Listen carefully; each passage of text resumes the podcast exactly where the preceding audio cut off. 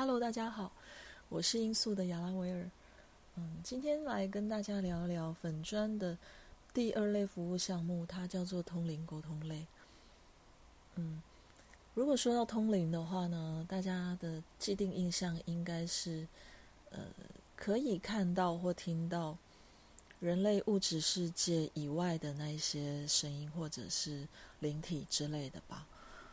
嗯，其实。通灵人的种类是非常多的，哦，每个通灵人会的技能也各有不同，所以我们暂且先把人体，哦，人体人体的大脑想象成一个收音机，你频率调到跟某一种灵体有相应，然后频率有对上的时候，你才接收得到它的。声音或者是画面，那你如果频率调不到的话，不对频的话，基本上就是跟我们一般人一样，是什么都看不见或听不见的。所以我会先从频率来分哦，我们可以分高频或低频。那大家也不要特别把高或低真的就看作是呃高级灵体或者是低等灵体，我们基本上也不太会这样子区分啦，只是说。像呃神明啊、佛陀啊、哈呃耶稣基督啊这些呃神佛之类的频率，他们真的就是频率比较高的。那这种叫做高龄，或者是高频。其他像是嗯什么阿飘之类的啦、妖怪之类的，可能频率就处于比较低层。的这个频率，那我们说它是低频啊，基本上是这样子区分的，所以并不是每个通灵人都可以同时接收到高频或低频，反正就是频道不同就对了。像我的话，我我比较能接收到高频的讯息，那低频讯息的话呢，可能因为它，我我我这样讲。比较轻盈的频率或者比较沉重的频率，好了，这样大家比较不会有那种高低之分哦，也也不要太带入成见进去哦。好，那说回我自己，我能接收的讯息就是比较轻盈的、轻飘飘的高频率的讯息，低频讯息不是不行，呃，只是除非对方的。能量是真的很很强大、很沉重那种，我就会比较有体感，大概是这样子的。嗯，所以之前才会有一篇文章说到农历七月的时候，身体会相对的比较不舒服哦，那就是能量太过沉重，然后造成我的身体不适应，这样子的意思啊。那。如果我们以空间界来分的话，其实通灵人的灵视也可以分成两种，一种是，嗯，你可以看得见肉眼所能见的世界的物体，但是你是用远距离看的方式，这种东西我比较会归类为超能力啊。那其实它就是叫做遥视，遥远的遥哈，视力的视。那另外一种是，你的灵视是只能看见肉体、肉眼不能所不能看见的世界，那种就叫灵视啊，灵体的灵，视力的视。我会觉得遥视跟灵视，它并不一定是每一个通灵人都会具备的。就比如说，我的灵视比较强，但是我的遥视比较弱，不是说完全没有，但比较弱了。所以，如果各位大家你们有看过老高的频道，老高知道吗？YouTube 可以 在上面搜寻一下。那他有讲过，那个美国太空总署可能曾经请那个呃林美，他去看一下月球背面或者是什么的火星背面，哈，看不见的地方，上面大概有什么物体。啊，这种就是遥视，啊，这种就就不是灵视。那我会觉得这类人是比相对比较强大的啦。我个人觉得啦，为什么嘞？因为你看，呃，我们一般人都会觉得眼见为凭嘛，你可以证实的事情，你比较会相信，对不对？所以，具有强大遥视力的人呢，他可以帮一般人解决真的就是很现实的问题，比如说我东西不见了，我帮你看看，帮你找一找，它可能在哪里。哦，或者是说人不见了啊，动物不见了，协寻失踪人口或者是失踪动物，大大概就是这样子的能力。那呃，它可以帮助到我们一般日常生活。但是如果是灵视的话，像我的灵视，就是我我能跟每个人的本灵以及。指导灵、守护灵沟通，但是因为一般人都看不见，一般人也没有办法跟他们沟沟通，所以呃，就很难去证实我讲的到底对不对。所以其实我在做这个项目的时候，我自己也是战战兢兢的呀，也是怕怕的。因为你如果太过自信的话，有时候灵视是会受到呃通灵人本身的情绪。或者是主观看法所影响的，所以说，当我在做灵性沟通，也就是跟个案的本灵和守护灵沟通的时候，呃，都会尽量保持一个比较客观的，排除自己意念的这种想法跟态度去做，然后对方传什么讯息，我就如实传递给我的个案知道。那到底准不准、灵不灵？说真的啦，都由每个个案自己心里认定了。所以说，嗯，在做指导灵沟通的时候呢，可能大家要问的问题就比较要是灵魂层面问题，或者是你内在价值观的问题。如果你问到太现实的，比如说呃。我想想看有什么例子哦，就像刚刚所举的，你什么东西掉了，或者什么人不见了，想要让指导灵或守护灵帮你协寻，或者是你生活上、工作上真的遭遇到某个困难，然后你很简单的说：“哦，我我主管很不喜欢我，请问守护灵应该怎么怎么办？可不可以教呃，请守护灵教我怎么办？”这种。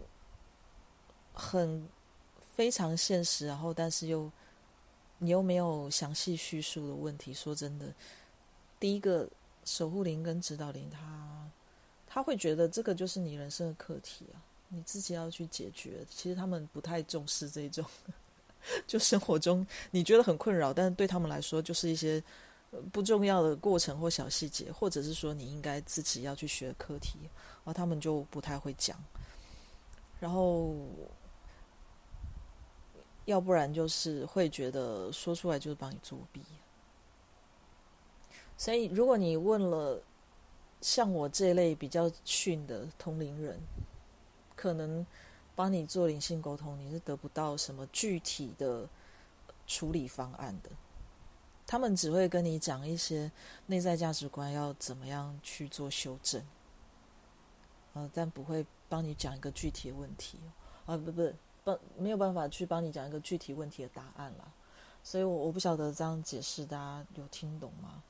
那也就相对来说，我会对大家比较抱歉一点，因为有些人寻求守护灵的沟通呢，可能真的就是只想要解决我现实层面的问题，但你如果来问这些问题，可是也没有。详述你这个问题的内涵到底是什么？然后到底发生了一些什么事情？只问了说，那我现在工作上出了状况，请问守护灵要怎么做？这实在是帮不上忙啊！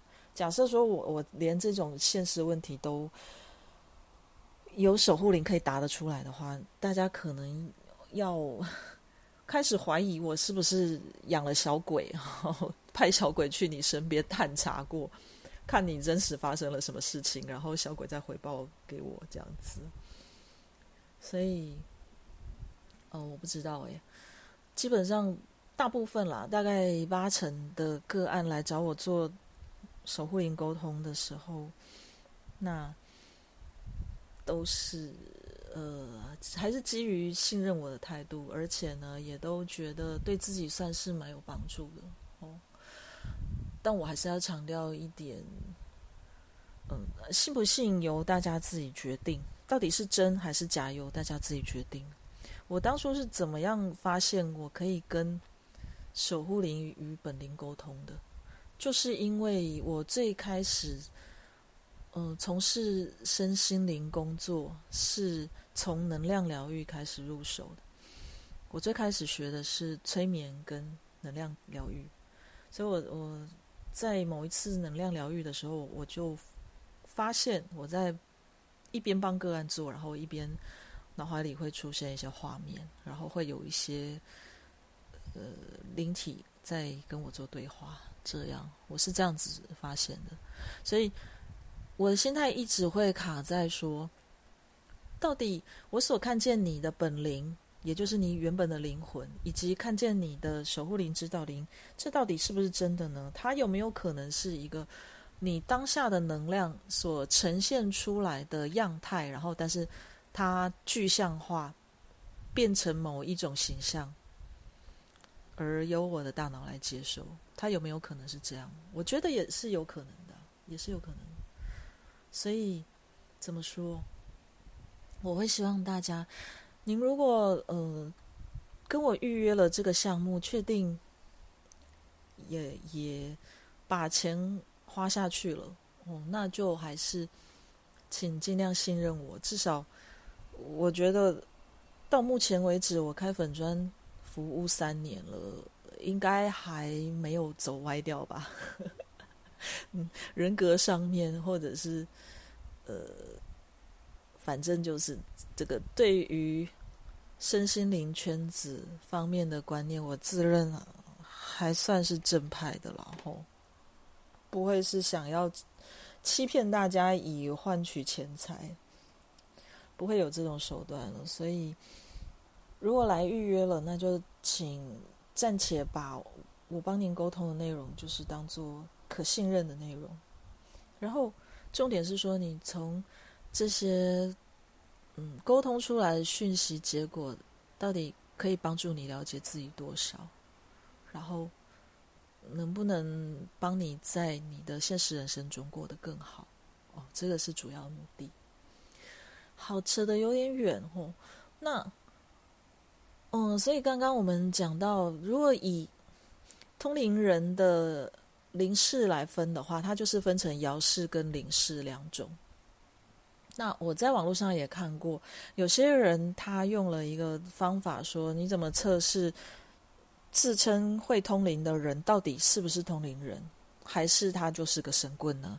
他们的方式就是让某人在纸条上面写个字，然后用东西把它盖住，请那些通灵人呢，呃，远距离来去观测，看看那个字到底写的是什么。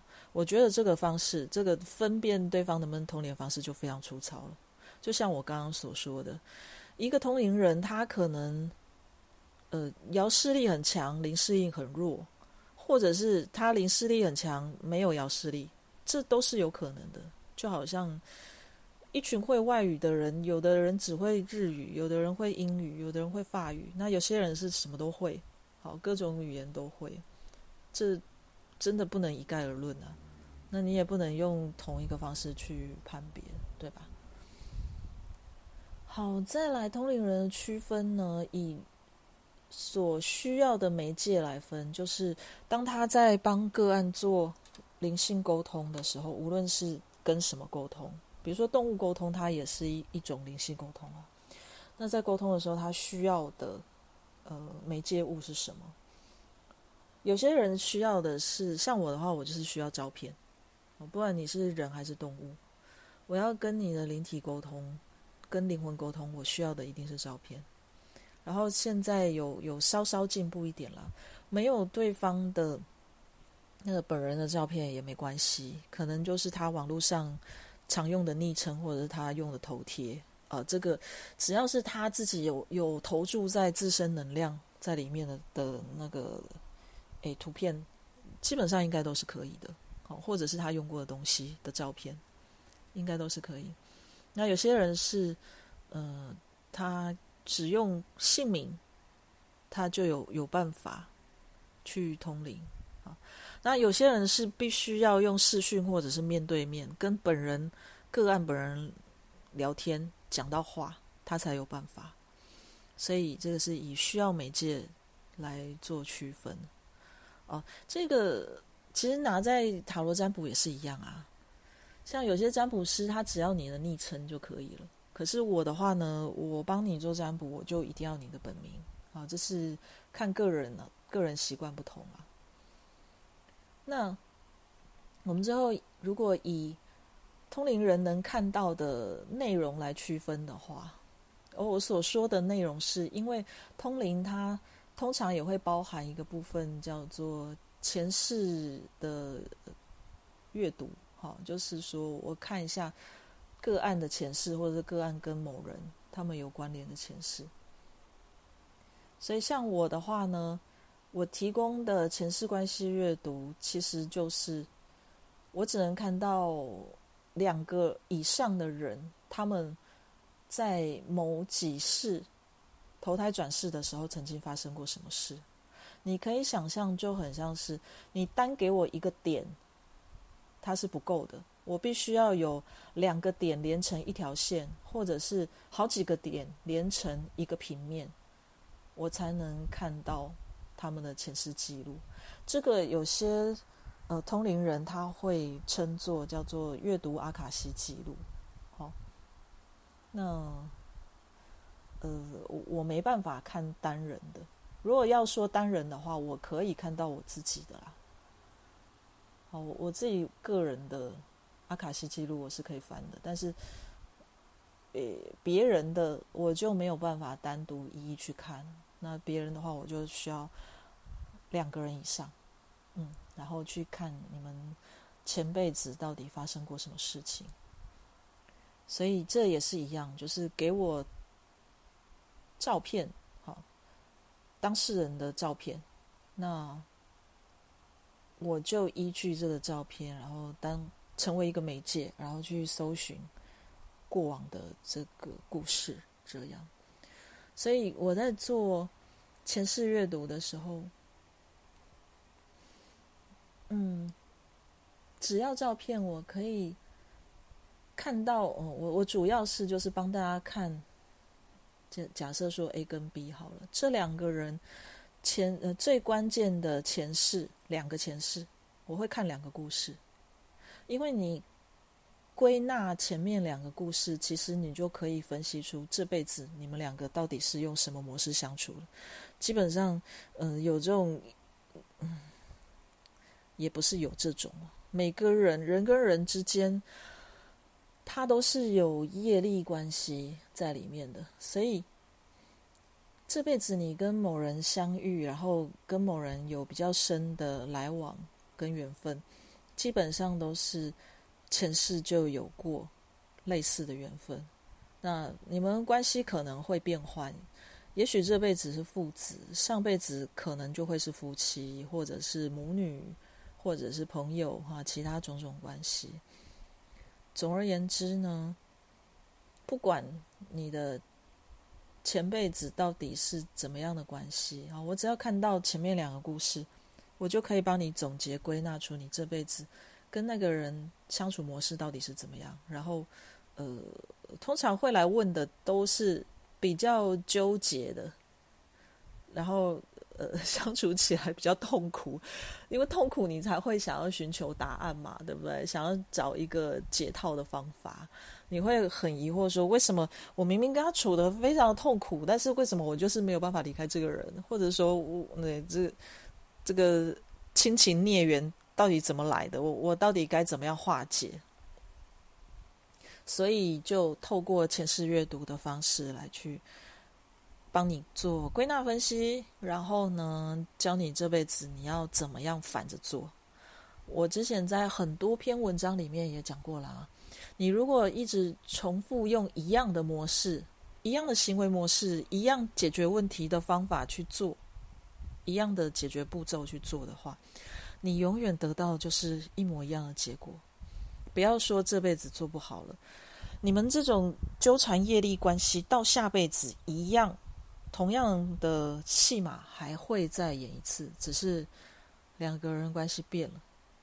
当然，我不能保证说，哎，你这辈子可以把这份关系好好的，呃，做个 ending，或者是说我好好的去处理它，下辈子我们就再也不会相见。我无法保证这样，因为业力牵扯，它就是呃，很你可以想象，就是像个铁链哦，或整整个缠在一起的。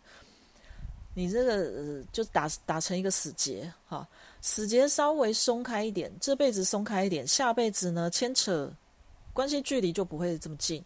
比如说这辈子你是跟他是父子关系，但是呢你们感觉就是互相看不顺眼，永远有一种仇恨感。但如果你这辈子可以不要再依循前面好几世的对呃对待对方的态度去做。你反过来做，把那个绳结松开了，把那个铁链稍微松开的时候，也就是业力钩子啦。我通常是这样形容：把那个业力钩子稍微松开一点的时候，下辈子你跟他可能就不会是父子，不会是亲情关系，可能就变成友情关系或者是伴侣关系。那他就会比较好解一点。那下辈子你如果还有知觉，再反着做。一样，然后就是不要依循之前的那种习惯的方式去做的话，那业力钩子又再松开一点，再下辈子呢，你跟他可能就是，哎，同学关系，比较不熟的同学关系，然后一世一世的这样慢慢解开你的业力钩子，总有一天呢，他就会完全的解开，可能你们就会变变成是陌生人了，因为这个课题你已经做完了。哦。所以，前世关系阅读这个项目，也就是为了要帮助大家知道你跟某人的相处模式是怎么样。每一世的相处模式，你们演的剧本到底它是长成什么样的剧本？然后呢，这辈子开始，你慢慢的去松开它。好。那还有我会的第三种呢？刚刚有大略提到，就是动物沟通。其实动物沟通这个项目，我开价开的非常高，我开一个小时两千块。我相信业界大概也就是那种很大咖的动物沟通师，他才会开这种价钱。为什么我会开这种价钱？因为我不太希望大家来找我做动物沟通。其实，动物沟通是也是我比较早期就先学会的技能但为什么我后来不爱做呢？因为这个太容易招黑了。嗯，你如果网络上搜寻一下，就很多那个 YouTuber 啊，然后新闻记者啊，特别喜欢拿动物沟通来开刀。哦，就。故意拿假的动物的照片来给沟通师看，然后让他进行沟通，或者是呢，这动物明明没有走失，然后还是欺骗动物沟通师让他去做沟通。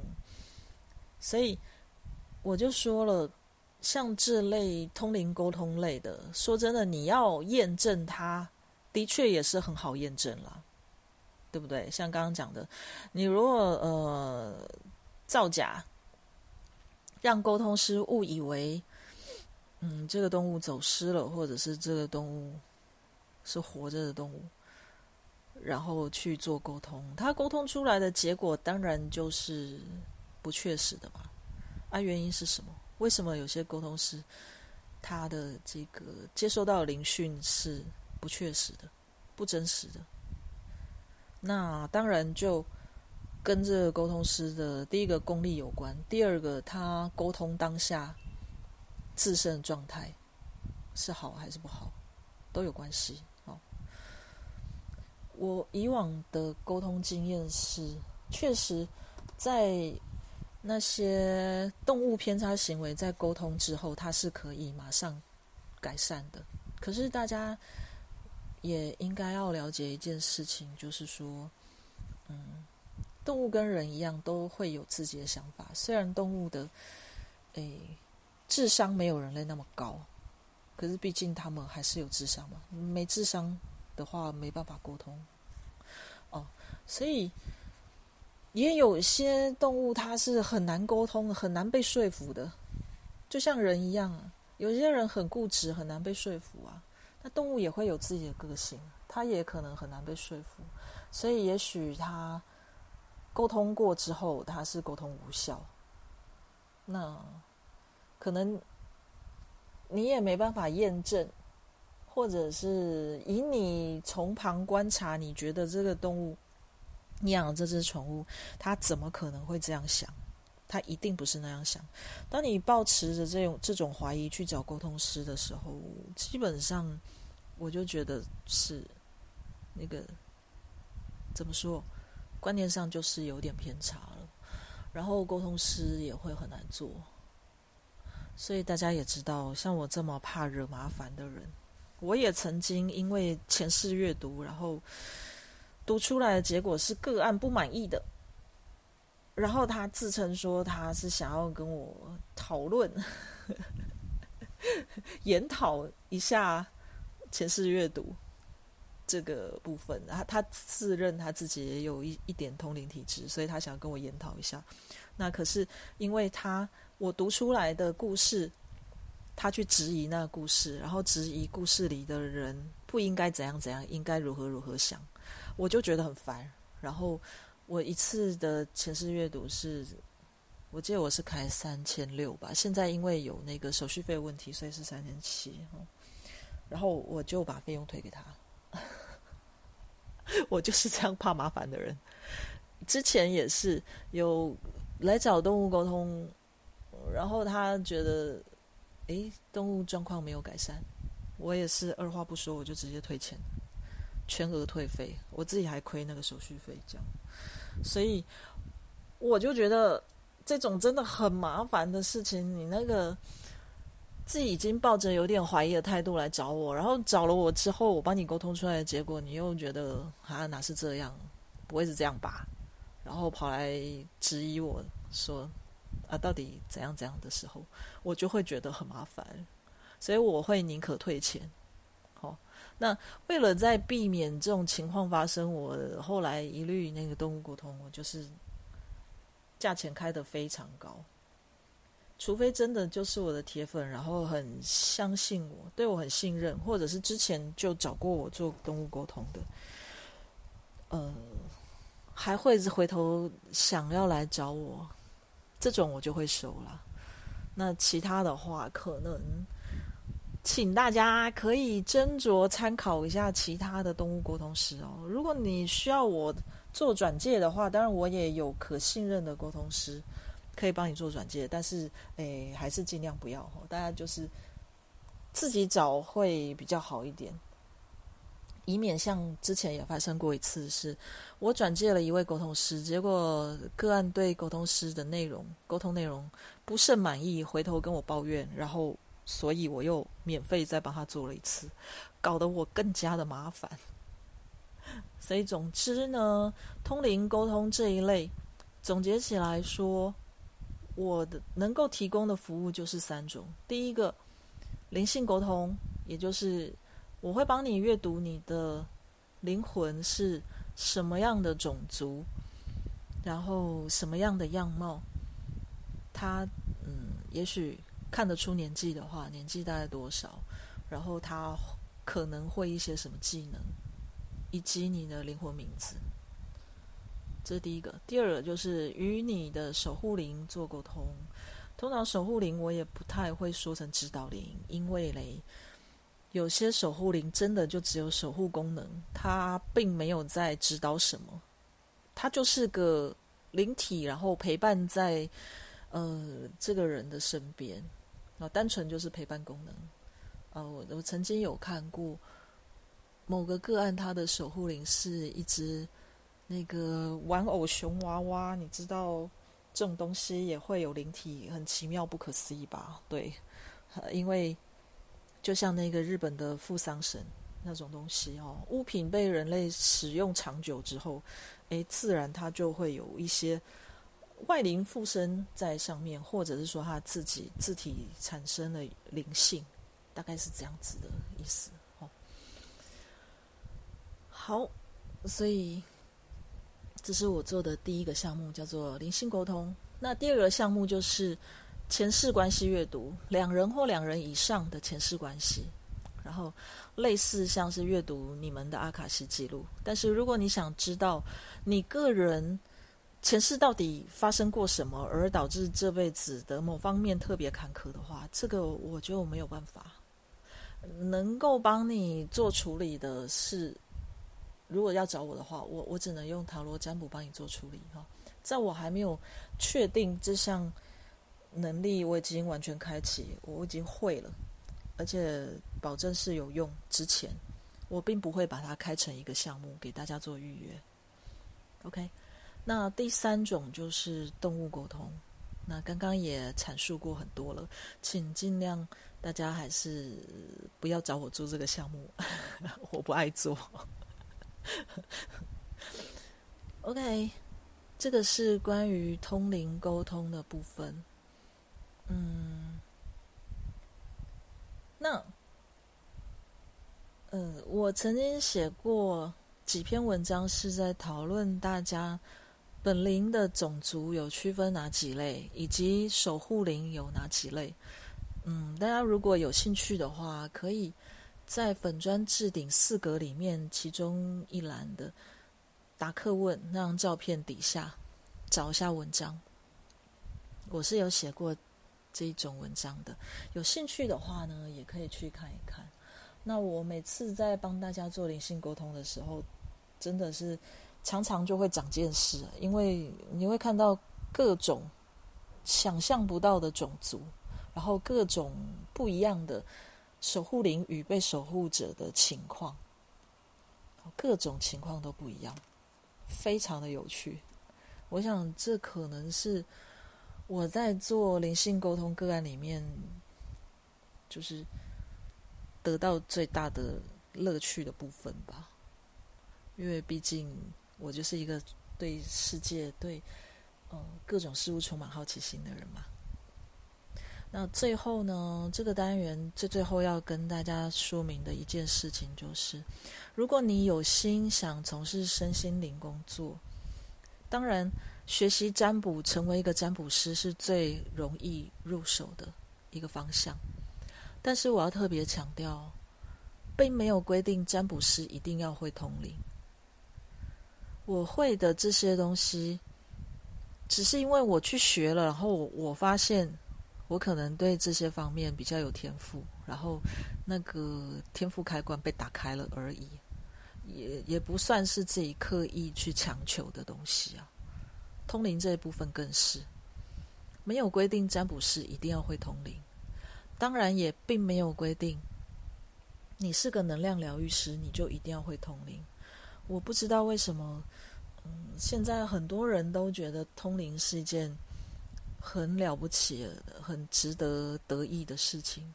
实际上，你如果接触身心灵这方面接触久了，多多少少那种体质就会变得比较敏感。这是因为你的能量场开始变得比较开放，然后呢，你的感官也变得比较敏锐的关系。